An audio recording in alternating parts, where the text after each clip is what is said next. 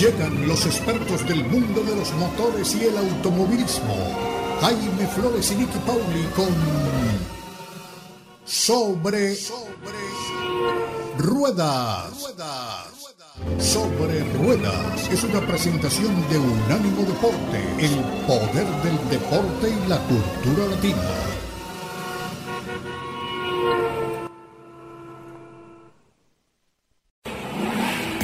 Sobre Rueda. Sobre Rueda. El programa donde rugen los motores. Todo bajo la lupa especializada de Jaime Flores y Nicky Paul. Con todo el análisis sobre el automovilismo en el mundo y la industria automotriz. Unánimo Deportes presenta Sobre Rueda. Sobre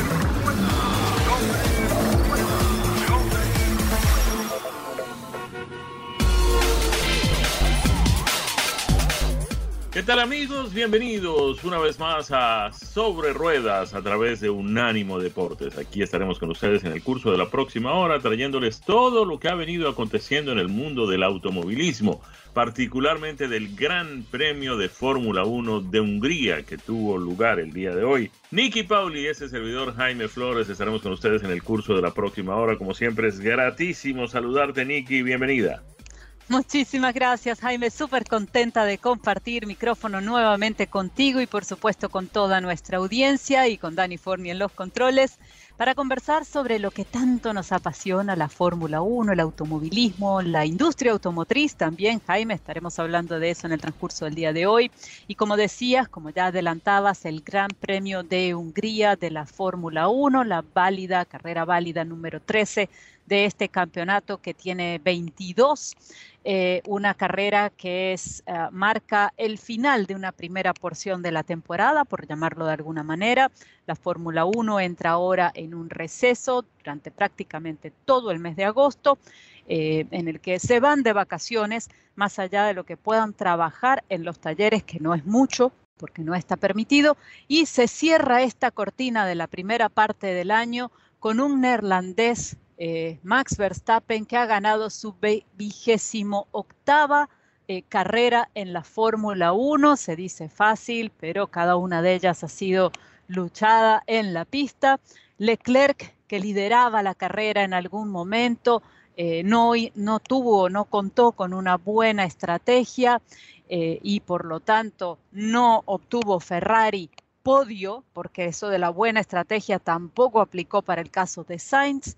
Doble podio para la gente de Mercedes, con Lewis Hamilton en el segundo lugar y eh, George Russell, que había hecho su primera pole position en la categoría, en el tercero. Así que un fin de semana, Jaime, con muchísimas cosas para conversar, por supuesto, no solamente sobre lo que ha sido esta carrera, sino el, dónde está la Fórmula 1 en este momento, un poco la evaluación de cómo, de cómo queda el campeonato tras esta parada, eh, estas vacaciones que van a tomar ahora, eh, y cómo regresaremos cuando se reinicie todo hacia finales de agosto.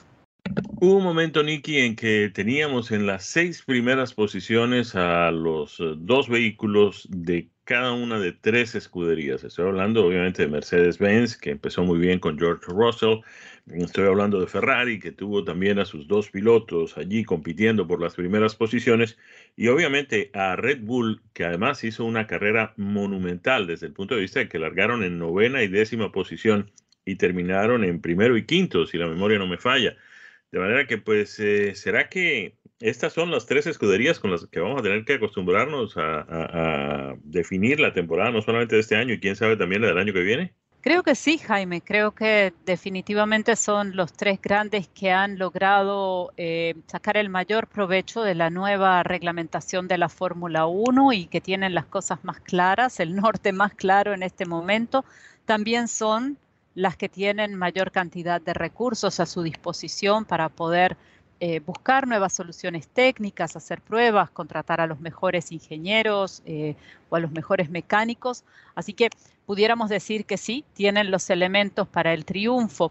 Mencionabas lo de, lo de Red Bull, un carrerón el de Max Verstappen, Jaime. Podemos decir que tiene el mejor auto en la parrilla, eh, que, el, Red Bull es definitivamente el mejor de estos autos, pero no importa que tengas el mejor de los autos si tu estrategia no es la adecuada, si desde los pits la ayuda, el apoyo que recibes de tu equipo no es el indicado, el idóneo, eh, y si tú como piloto adentro de ese auto no sacas las mejores oportunidades en cada situación, ¿no? el mejor resultado posible en cada situación que se te presente en carrera.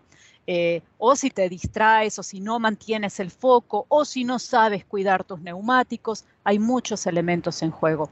Max Verstappen arrancó el día de hoy desde la décima posición, un fin de semana muy complicado para la gente de Red Bull, en el que ambos autos, tanto el de Max Verstappen como el de Sergio Checo Pérez, que arrancó un décimo, debieron cambiar unidad de potencia, no fueron penalizados, eh, y por eso arrancaron desde esas posiciones y no desde la parte de atrás de la parrilla. ¿Por qué? Porque todavía están dentro del margen de cambio de motor permitido. Pero estas son las últimas unidades de potencia que ellos pueden eh, cambiar sin penalización. A partir de aquí, si hubiese que hacer algún cambio, y presumimos que así será, Jaime, porque quedan todavía eh, nueve carreras de temporada, es muy posible que en algún punto tengan que tomar la difícil decisión de cambiar una pieza que le genere una de estas sanciones eh, en la unidad de potencia y que tengan que arrancar desde el fondo del pelotón. Pero el día de hoy, a lo que vamos, eh, ambos autos tenían unidad de potencia nueva, Max Verstappen décimo, un décimo Sergio Checo Pérez, una clasificación muy atípica para ellos, pero Max Verstappen eh, y Sergio pudieron sacar el mayor provecho dentro de las circunstancias. En el caso de Max, mejor que esto no le podía ir, ha ganado la carrera. Y otro que eh, arrancó desde atrás, eh, pero que viene adelantando, si ustedes me entienden lo que estoy diciendo, es Lewis Hamilton. Lewis Hamilton clasificó en el séptimo lugar y logró también con un carrerón subir al podio. Ah, así que también mejoras para la gente de Mercedes. Eh, que por supuesto eh, eran obvias con la pole position de George Russell eh, el día de ayer, que finalmente terminó tercero en el Gran Premio de Hungría. Mencionabas unos ingredientes que son fundamentales para poder llegar a los resultados a los que está llegando Max Verstappen. Decías que tiene el mejor vehículo en la pista, que es un piloto con muchísimo talento y que además su equipo lo está marcando la estrategia apropiada para terminar ganando las carreras. Lleva ocho en lo que va corrido de este campeonato. Pero también hay otro ingrediente, Nicky, que es la suerte. Caramba, ese trompo de Max Verstappen, que lo deja además 360 grados después, exactamente en el punto donde quería estar, realmente solo ocurre cuando la suerte está del lado de uno, ¿no? Sí, definitivamente. Y son esos, esos imponderables, Jaime, son esas cosas que no te esperas dentro de un gran premio de Fórmula 1, que sabes que pueden pasar, pero que también le ponen un poquito de sazón extra a, cada una de las carreras, ¿no? Eh, es también el dominio del auto, es saber qué hacer en una situación como esa, porque eso me pasa a mí o te pasa a ti, Jaime, y creo que de los nervios podemos cometer cualquier error. Lo eh, mínimo que hacemos es el ridículo, ¿no? Pero bueno. Lo mínimo.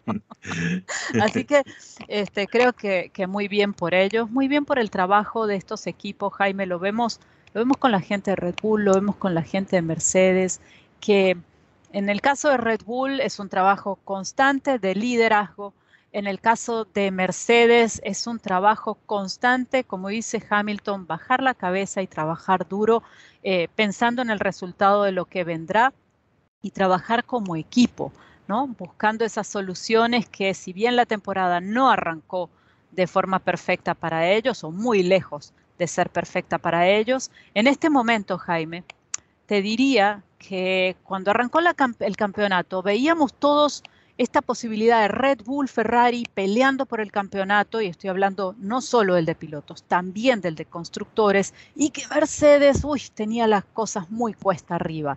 En este punto, al día de hoy, en este ya break de mitad de temporada, la situación es tan distinta que lo que nos preguntamos es, Mercedes se va a consolidar en el segundo lugar del campeonato de constructores y Ferrari lo va a perder, lo va a poder mantener. ¿Qué va a hacer la gente de Ferrari? Tienen 334 puntos en el segundo lugar del campeonato de constructores en este momento y Mercedes con el resultado de hoy, con sus dos autos en el podio, 304 puntos. Están a solamente 30, señores. A lo mejor acaban, eh, no te digo que peleando el campeonato de constructores, pero sí consolidándose en el segundo lugar y desplazando a Ferrari. De eso vamos a estar hablando cuando regresemos después de cumplir con estos compromisos. ¿Cómo queda la clasificación eh, de pilotos en esta temporada 2022? ¿Cómo queda la de constructores? ¿Y cuál es lo que vendrá en el calendario? ¿Cuáles son las carreras que vendrán en el calendario después de este periodo de receso de la Fórmula 1? Todo esto aquí en Sobre Ruedas a través de Unánimo Deportes. Y aquí estamos de regreso con el Gran Premio de Hungría que ya ha concluido entregando por supuesto los resultados con un Max Verstappen que ha ganado la carrera y los dos Mercedes que han subido al podio, Lewis Hamilton en el segundo lugar, George Russell en el tercero. ¿Y qué ha pasado? Nos preguntan, Jaime, algunos amigos, ¿qué ha pasado? con Sergio Checo Pérez. ¿Dónde terminó Sergio? Sergio terminó en el quinto lugar de esta carrera. Creo que hizo un gran trabajo dadas las circunstancias. Decíamos que eh, ambos Red Bulls em, no clasificaron bien, no pasaron, no avanzaron a la Q3, luego hubo que cambiar las unidades de potencia y ambos pilotos durante la carrera eh, comentaron a la gente en los pits que tenían algunas inconsistencias, que estaban recibiendo información de que había algo en el auto que no estaba bien. Eh, susto, la verdad, en ese momento, creo, para, para los aficionados de, de Checo, de Red Bull, y por supuesto para el equipo mismo, pero eh, aparentemente era un tema de sensores. Estoy segura que ahora después de la carrera eh, los autos pues serán revisados, la información analizada y verán si, si, era un sensor o si realmente hay algo que preocuparse y trabajar. Carlos Sainz terminó en el cuarto lugar, el mejor de los dos Ferraris del día de hoy. Charles Leclerc en el sexto. Lando Norris de McLaren terminó en el séptimo. Fernando Alonso y Esteban Ocon, que han estado, eh, que, fueron protagonistas de un par de batallas en la pista en el Gran Premio de Hungría, terminaron octavo y noveno y Sebastián Vettel cerrando el grupo de los 10 primeros en su Aston Martin. Un fin de semana además, o una semana además, Jaime, en la que precisamente Sebastián Vettel ha anunciado su retiro de la Fórmula 1. Eh, ¿Qué edad tiene Sebastián Vettel? ¿Lo tenemos a mano? Ya lo busco. No lo tengo a mano, pero 30 y algo. Sí. Eh, sí es considerablemente más joven que Fernando Alonso, naturalmente. Es más joven que Fernando Alonso, no nos olvidemos que fue uno de los pilotos eh, que debutó siendo más joven en la Fórmula 1. Eh, un récord que luego, si mal, porque esto es de memoria, si mal no recuerdo, eh, batió Max Verstappen. Efectivamente, tiene 35 años de edad, Sebastián Vettel, y anunció su retiro de una forma muy, llamémosle, mediática. Un hombre que hasta este momento no había tenido cuentas en redes sociales, eh, a mitad de semana abre cuenta en, Instagram, eh, empieza a abrir cuentas en redes sociales y a la mañana se publica un video en blanco y negro, muy concreto, en el que Sebastián Vettel sentado frente a la cámara, sin ningún decorado, simplemente un plano medio de su rostro, eh, dice, me retiro de la Fórmula 1, gracias a todos, y básicamente lo que nos dice en ese, en ese vídeo es que su pasión ya no está alineada, Jaime, al, al 100% con lo que la Fórmula 1 requiere, de entrega, de compromiso, de energía. Eh, él quiere pasar más tiempo con su familia, tiene tres hijos, con sus niños, con su esposa, y además está muy enfocado en otras cosas porque la Fórmula 1 ha sido una muy buena parte de su vida, pero no todo en su vida. Y él ha desarrollado otros intereses em, como, como activista por determinadas causas, el medio ambiente, una de ellas, em, y, quiere dedicar, dedicar más tiempo a, este tipo de cosas, ¿no? a sus intereses fuera de la Fórmula 1. Así que agradece Agradece al equipo, agradece a los fans, agradece a los seguidores, da un paso al costado. Al final de la temporada se cierra el capítulo de Sebastián Vettel en la Fórmula 1, después de haber corrido con escuderías como Sauber, Toro Rosso, Red Bull, Ferrari y hoy en día Aston Martin. Así que una gran carrera, Jaime, además. ¿Cuántos grandes, cuántos campeonatos de Fórmula 1 tiene Sebastián? ¿Tres? ¿Tres?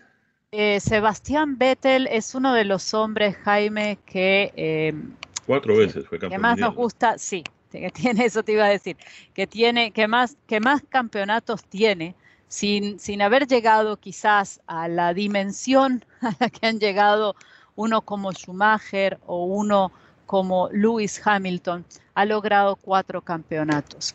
En 2010, 2011, 2012 y 2013. 53 em, victorias hasta este momento, 122 podios, eh, sin contar los puntos del día de hoy, que habría que adicionarlos a esta matemática que había hecho yo, 3.076 puntos en su carrera, 57 pole positions, 38 vueltas más rápidas, su primera carrera, el Gran Premio de Estados Unidos en el 2007, su primera victoria, el, Gran Premio de Italia en 2008, su último triunfo, Singapur en 2019 y eh, definitivamente un hombre que ha sabido conquistar, Jaime, el corazón de muchos aficionados, de mucha gente con su, con su actitud de estar siempre disponible para los fans, siempre con una sonrisa, con una buena actitud. Eh, y trabajando muy duro, no solamente por lo que ha sido su compromiso con la Fórmula 1, como decíamos antes, sino también con otro tipo de causas, el abierto ese abanico de intereses y, ha dicho que, no se que él no considera que una persona se defina por lo que hace, sino por, por cómo es y por su forma de tratar a los demás. Entonces creo que eso define muy bien quién es Sebastián Vettel. Su fortuna está calculada en cerca de 140 millones de dólares, lo que le permitiría pues retirarse de cierta manera pues, con algo de comodidad, ¿no? Como, como decía don Francisco, con un buen pasar. Eh, además, eh, Nicky deja un legado ¿no? importantísimo, más allá de sus, gran, sus cuatro eh, campeonatos, pues deja una cantidad de fanáticos, entre ellos este servidor, yo fui fanático furibundo de Sebastian Vettel. Mucha suerte para el piloto alemán. Eh, Nicky, otra cosa interesante tiene que ver con esto de que Porsche y Red Bull podrían estar en negociaciones, en un tira y encoge para ver si pues eh, la escudería hoy líder del Campeonato Mundial de Pilotos eh, estaría dispuesta pues a cambiar sus eh, unidades de potencia por unidades de potencia o motores de Porsche. ¿Cómo sería eso? Es un tema que se viene manejando, Jaime, desde, desde hace un tiempo ya. la incursión tanto de Porsche como de Audi en la Fórmula 1 no de forma inmediata, lo que se venía conversando hasta ahora, sino para el próximo cambio de reglamentario de motores. Estamos hablando del 2025, que para muchos está muy adelante en el tiempo, pero para la Fórmula 1 eso está a la vuelta de la esquina, porque por supuesto los equipos tienen que empezar a trabajar ya eh, eh, en esos autos y en esos motores. ¿no?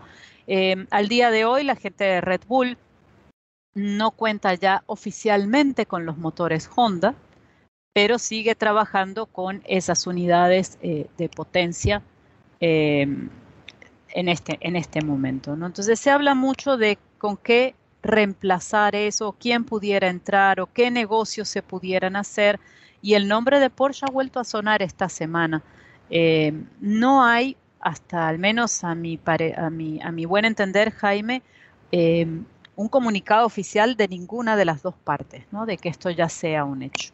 Pero llama la atención, Nicky, que Honda insistió por muchos años en la Fórmula 1 cuando nada le salía bien. Hicieron, recuerdo, pruebas con un motor de un cilindro, en fin, una cantidad de cosas, y nada le salía bien. Y ahora que finalmente hay un motor eh, que vaya uno a saber exactamente en qué consiste y con quién lo están compartiendo, pues la gente de Honda finalmente tiene un producto ganador. Hay un vehículo que está corriendo y ganando grandes premios con un motor que algo tiene de Honda. ¿Por qué desistir de eso ahora? ¿Por qué en lugar de irse con otro fabricante que tendría que empezar desde cero, no aprovechar esta experiencia adquirida y sobre todo esta buena racha que están atravesando y seguir pues insistiendo con los motores de Honda? Si lo hicieron cuando las cosas estaban mal, ¿por qué no hacerlo ahora que las cosas están mejor? Entre otras cosas, Jaime, porque la decisión la tiene el fabricante de motores o el proveedor de motores, no el equipo. Eh, y, el, y el fabricante de motores puede tener otra visión de negocios, de estrategia, de inversión que no esté alineada en este momento con continuar en la Fórmula 1. ¿no? Quizás Eh, parte de la intención de llegar a la Fórmula 1 puede ser familiarizarte con el tipo de tecnología que se utiliza en, la que es la categoría más desarrollada tecnológicamente que hay del automovilismo, entender bien ese tipo de, unidades de potencia y una vez que tengas eso eh, claramente dominado, pues acabó tu, tu momento de invertir o de desarrollo porque tu intención no es mantenerte como el, o convertirte en el, por ejemplo, en el motor más ganador en la historia de la Fórmula 1, sino entender cómo esa tecnología puedes trasladarla, si es que es válido y los costos son accesibles, a tus vehículos de calle eh, que puedes sacar de ahí. Entonces, eh, si, ese, si, ese, si ese fuese, porque no lo sabemos a ciencia cierta, eh, tu motivo principal, tu, lo que te impulsa y sientes que ya lo conseguiste, ya invertiste el dinero que tenías pautado para eso, pues es momento de seguir con lo que viene en tu plan de negocio, ¿no? Y pudiera ser una de las razones. Bueno, debe ser por eso que son ellos los que toman las decisiones y nosotros solamente las comentamos. Aquí estamos, de regreso con ustedes, iniciando otro segmento de Sobre Ruedas a través de Unánimo Deportes y habíamos quedado de suministrarles el resultado, después del resultado de Hungría, cómo queda la clasificación mundial de pilotos en la temporada 2022 de la Fórmula 1. Así es, Max Verstappen en el primer lugar con 80 puntos de diferencia, que para remontarlos habrá que hacer mucho trabajo. Max Verstappen con 258, Charles Leclerc en el segundo lugar con 178, Sergio Pérez en el tercero con 173, George Russell en el cuarto con 158, Carlos Sainz en el quinto con 156, Lewis Hamilton en el sexto con 146, Lando Norris en el séptimo con 76, Esteban Ocon octavo con 58, Valtteri Bottas en el noveno con 46 y cerrando el grupo de los 10 primeros, Fernando Alonso, que este fin de semana cumplió 41 años con 41 puntos. Miren ustedes las diferencias, las diferencias quedan, a ver, 80 eh, puntos separan a Max Verstappen de Charles Leclerc, que a esta altura del campeonato, transcurrida ya más de la mitad, pues va a ser una diferencia algo difícil de remontar. Sergio Pérez eh, está muy cerca de Charles Leclerc, apenas a 5 puntos de diferencia, y viene siendo perseguido en ese momento por George Russell, que es el cuarto en la lista, con 158 puntos, es decir, una diferencia de apenas 15 puntos entre los dos.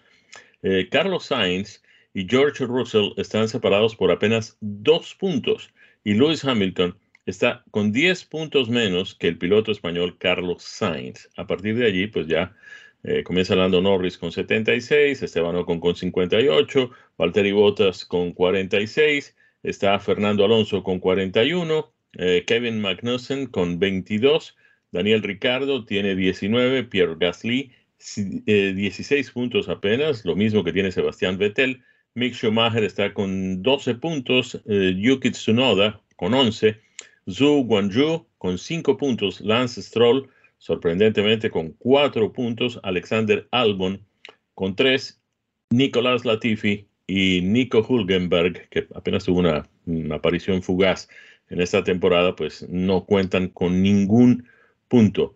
Sorprendente lo de Lance Stroll, ¿no? Esperamos tal vez un poco más de este piloto. Em, pues es un proyecto, el de Aston Martin, que este año han invertido muchísimo dinero, Jaime, y vemos a Sebastián Vettel con, su experiencia en el decimocuarto lugar del campeonato. Tampoco le ha sido fácil. Eh, y eh, Lance Stroll con mucha menos experiencia como piloto en el decimoctavo lugar con apenas los cuatro puntos que mencionabas, ¿no?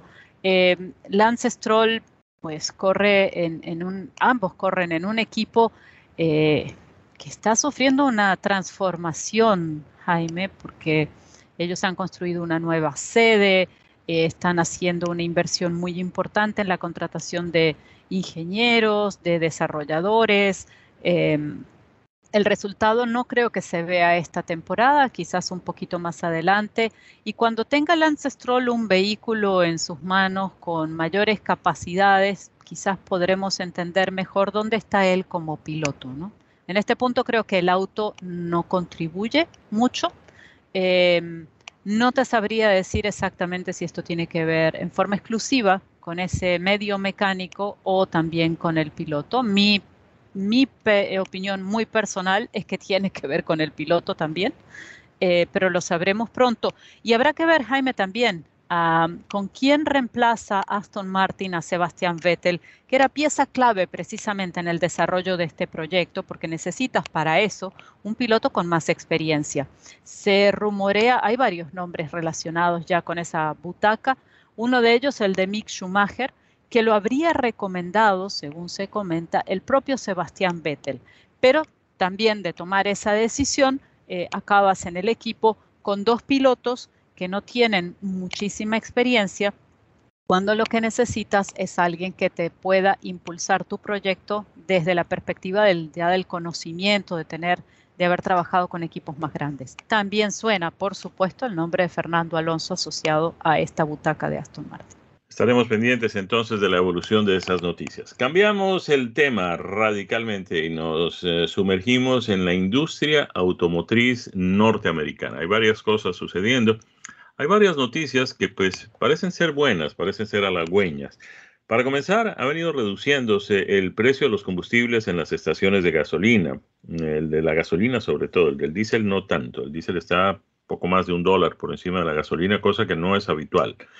Y, esto puede ser complicado porque el diésel pues no solamente es el combustible que impulsa la mayor parte de la mm, industria transportadora de mercancías en los Estados Unidos, sino que además es el combustible que impulsa la agricultura, ¿no? Es el combustible que se utiliza para bombear agua, para poder regar, es el combustible que se utiliza para la mayoría de las operaciones eh, agrícolas en los Estados Unidos en un momento en que pues esto es fundamental.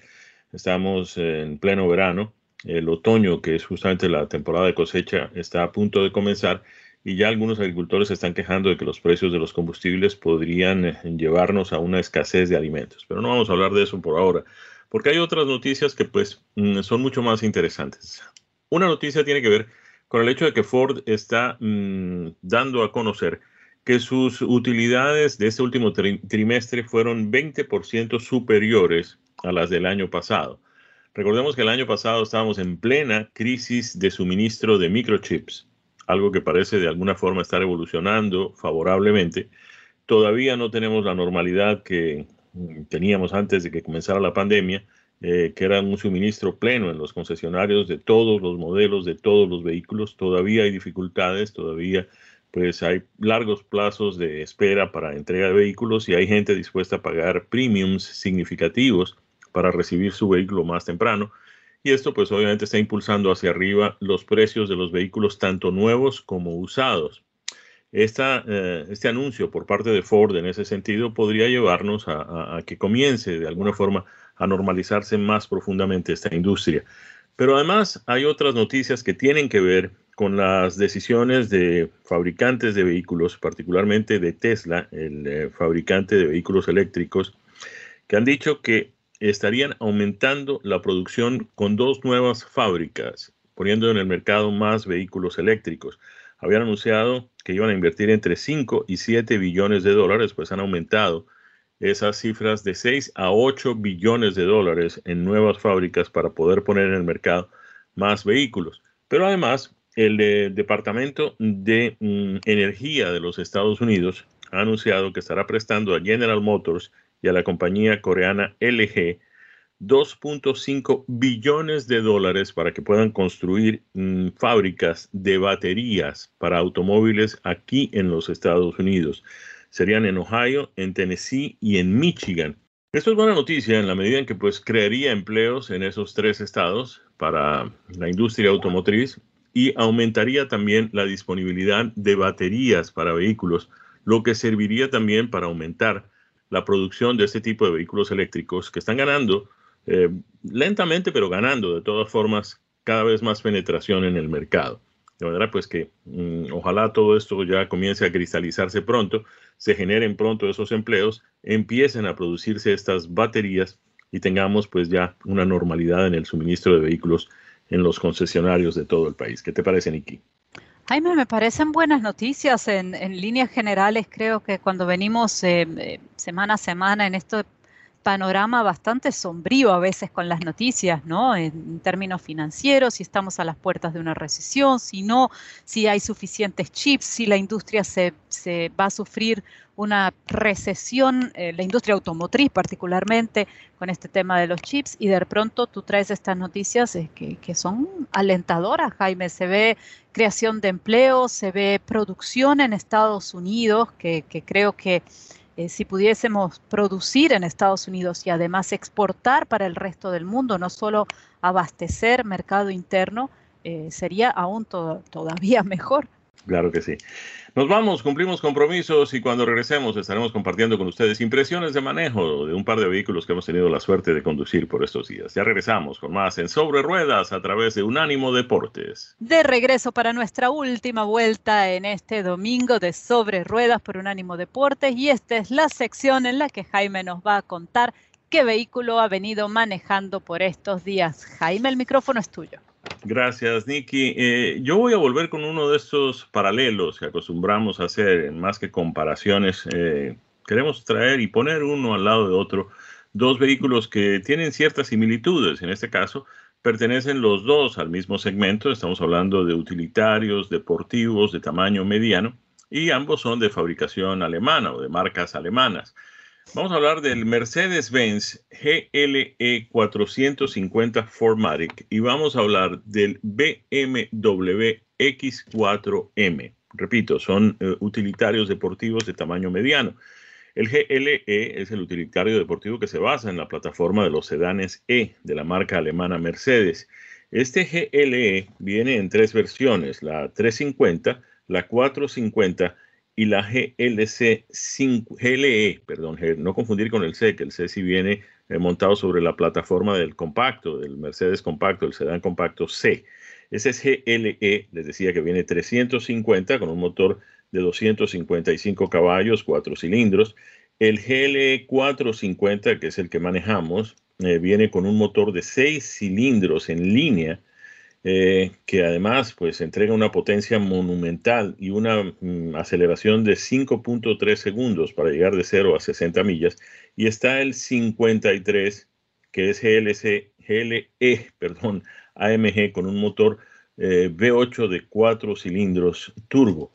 Este GLE 450 Formatic, que tiene tracción en cuatro ruedas y que hemos tenido la suerte de conducir, es un vehículo que tiene ese motor de seis cilindros en línea. Eh, hasta donde teníamos conocimiento, el único fabricante que venía poniendo estos motores en sus vehículos era BMW. De hecho, el vehículo que vamos a comparar a continuación tiene justamente este tipo de motor. En el caso de este 450, es un motor mm, con lo que llaman un sistema híbrido mm, ligero. Tiene 362 caballos de potencia, es eh, turbo cargado y tiene un sistema eléctrico de 48 voltios que le agrega unas cuantas caballos de potencia. No es necesario, el vehículo no puede andar solo con ese motor eléctrico, con esas baterías, tiene que andar siempre con el motor de gasolina y encendido. Pero en un momento dado, este motor de mm, eléctrico eh, le da unos caballos adicionales sin aumentar el consumo de combustible. Les decía que son 362 caballos de potencia, 369 libras por pie de torsión, transmisión automática 9G Tronic de 9 velocidades y una serie de aditamentos de seguridad, de confort y de conveniencia que son propios de vehículos de esta marca alemana. Nos llama la atención su consumo de combustible, porque a pesar de que es un vehículo muy potente, muy rápido, como ustedes lo vieron, y además pues de un tamaño significativo, tiene de todas maneras unas cifras que son halagüeñas, 20 millas eh, por galón en la ciudad, 25 millas por galón en la autopista, y nos llamó también poderosamente la atención que tiene cinco estrellas en todas las pruebas de seguridad del gobierno, a excepción de la prueba de volcaduras, donde tiene cuatro. Ya lo hemos dicho en otras ocasiones, la mayoría de los vehículos no logra obtener los cinco puntos, las cinco estrellas en esta categoría. El vehículo es fabricado en la planta de Mercedes en Vance, en Alabama, aquí mismo en los Estados Unidos, aunque tiene tanto el motor como la transmisión importados de Alemania. 36% de las piezas son eh, transportadas desde Alemania hacia los Estados Unidos. Es un vehículo muy interesante, un diseño muy atractivo, muy cómodo, muy silencioso, eh, muy agradable de conducir en esta versión, que es la versión, digamos, intermedia, no es ni la super potente AMG, ni tampoco la 350, que es, digamos, la menos eh, em, briosa en esta categoría. De este GLE 450 Formatic de Mercedes, vamos a pasar a una verdadera bestia. Bestia digo porque en realidad es uno de los crossovers o utilitarios deportivos ligeros, medianos para ser exactos, más briosos, más potentes que hemos tenido la suerte de conducir. Se trata de este BMW X4M. M en BMW, lo hemos dicho en otras ocasiones, significa básicamente lo mismo que significa AMG en Mercedes-Benz o S en Audi o ahora N en Hyundai y otros fabricantes.